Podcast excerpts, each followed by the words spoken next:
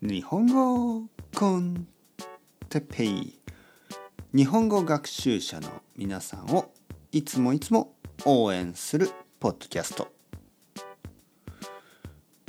今日は掃除について。はいはいはいはい皆さん元気ですか？日本語コンテッペイの時間ですね。今日の朝僕は少し時間がありました。ね、少し時間があった。2時間ぐらい。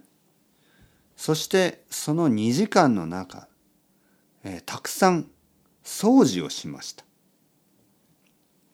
まず、お風呂。シャワールームですね。お風呂ですね。お風呂をきれいにしました。最近少しお風呂が汚かった。だからお風呂をきれいにしました。その後玄関を掃除しました。玄関にたくさん靴があります。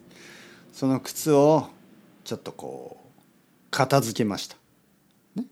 えー、最近履かない靴はちょっとしまって、ね、靴箱と言いますね。靴箱にしまってあと靴箱の中もあの埃とかをきれいにします。ね、でちょっとスプレーしたりねちょっとこう靴靴の匂いとかをねこうスプレーであのなくしたりいろいろな方法がありますよね。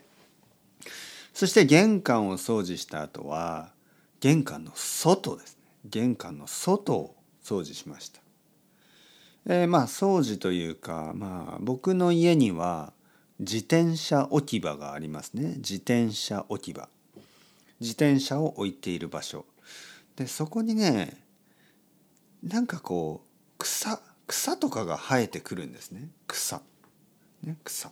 草はグラスとかプラントとかそんな植物ですよね。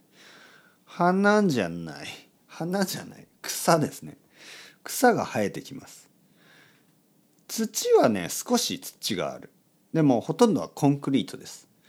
だけどコンクリートだけど草が生えてくるんですね。コンクリートの小さい穴みたいなのがありますよね。そこから草が生えてきます。